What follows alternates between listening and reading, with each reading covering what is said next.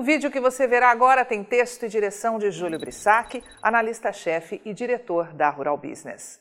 Se você opera direto ou indiretamente no mercado do gado gordo e da carne bovina, com certeza já viu essa avalanche de notícias, começando pelo canal de TV da JBS, Canal Rural.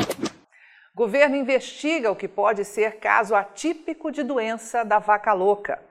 Brasil investiga caso de vaca louca no Pará caso suspeito de mal da vaca louca é da região sudeste do Pará, afirma agência de governo.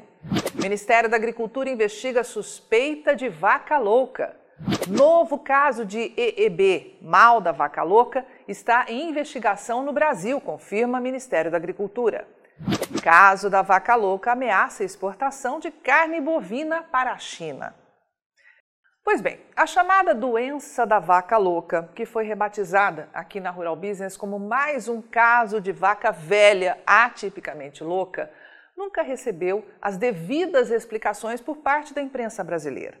Você jamais verá com a mesma fúria e títulos sensacionalistas a explicação de que a doença é gerada espontaneamente em animais mais velhos e por isso são chamados de casos atípicos Além disso, são ocorrências isoladas e independentes, sem qualquer indício científico de que uma vaca transmita a doença para outra.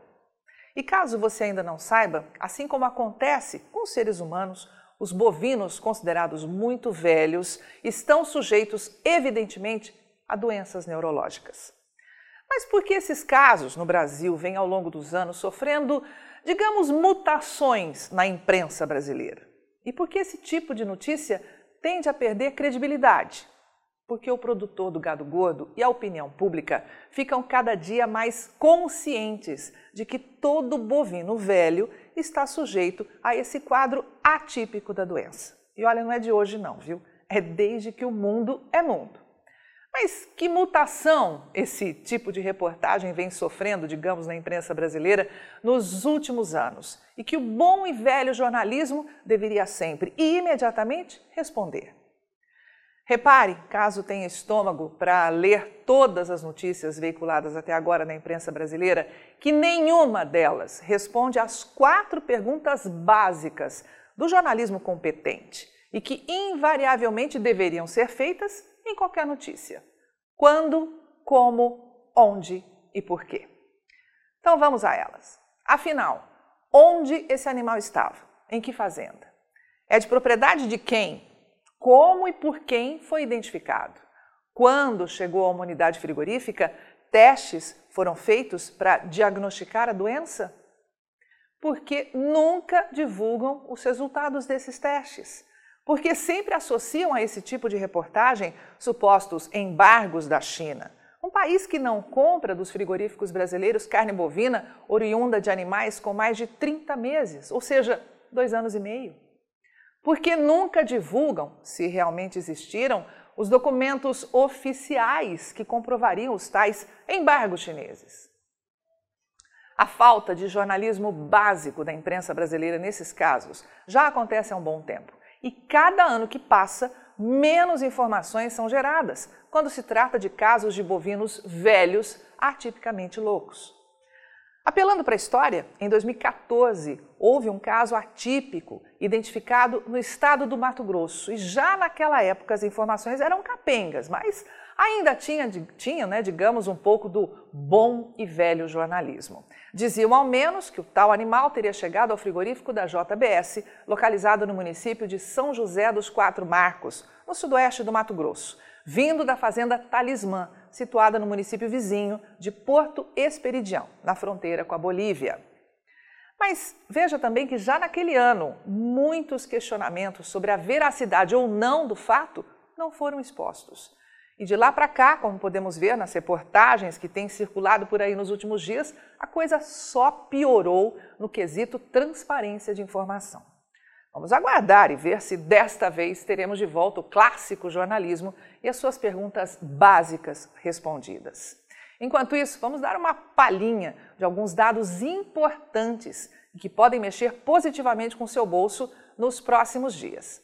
Você sabia, por exemplo, que os tais embargos chineses costumam ter curta duração no Brasil? O último, registrado em 2021, durou pouco mais de três meses. De posse dessa informação, vamos a alguns dados básicos que a imprensa não sabe e, portanto, nunca divulga para você. Se de fato um dia comprovarem um suposto embargo chinês à carne bovina brasileira, o quanto o mercado seria abalado. Aí está um gráfico que revela o volume de carne bovina importada do Brasil pelos chineses nos últimos quatro anos. E na linha vermelha, a informação mais importante de todas: quantos dias de consumo essas compras da China significam para o Brasil. Veja na última torre à direita que em 2022 os importadores chineses compraram 1 milhão e 240 mil toneladas de carne bovina dos frigoríficos brasileiros. Isso significa que se a China fizesse um embargo com duração de um ano, ouviu bem, um ano, e toda esta carne fosse jogada apenas e tão somente em nosso mercado interno, e que historicamente sabemos que não acontece, ela desapareceria, ou seja, seria consumida em 59 dias. Ou seja, 12 meses de embarco para 59 dias de consumo. Guardou bem essa informação? Só que a conta correta não é esta. Você que opera direto ou indiretamente no mercado de carnes do Brasil e conhece a necessidade de consumo da China, precisa saber responder a seguinte pergunta: Para o produtor de gado do Brasil, qual é o peso de três meses sem vendas para os chineses, supondo que toda essa carne ficasse para ser consumida apenas no nosso gigantesco mercado? Pois bem, supondo que isso de fato acontecesse, seriam aproximadamente 310 mil toneladas, que supostamente deixariam de ser exportadas e viriam para o gigante mercado interno. Tudo aí com base nas exportações de carne bovina realizadas em 2022. E sabe em quanto tempo essa carne desapareceria nesse gigante mercado consumidor chamado Brasil? Em 15 dias, meu amigo. Apenas 15 dias. Como esse é um tema crucial para você que opera com pecuária ou investe em empresas ligadas a este segmento, teremos outros importantes detalhes na análise de mercado desta quarta-feira, 22 de fevereiro de 2023, e que tem poder para que você não perca dinheiro com mais esse verdadeiro teatro mercadológico. Mas, como você sabe, é apenas para os assinantes de um dos pacotes de informações diárias de mercado aqui da Rural Business é que terão acesso a todo esse conteúdo.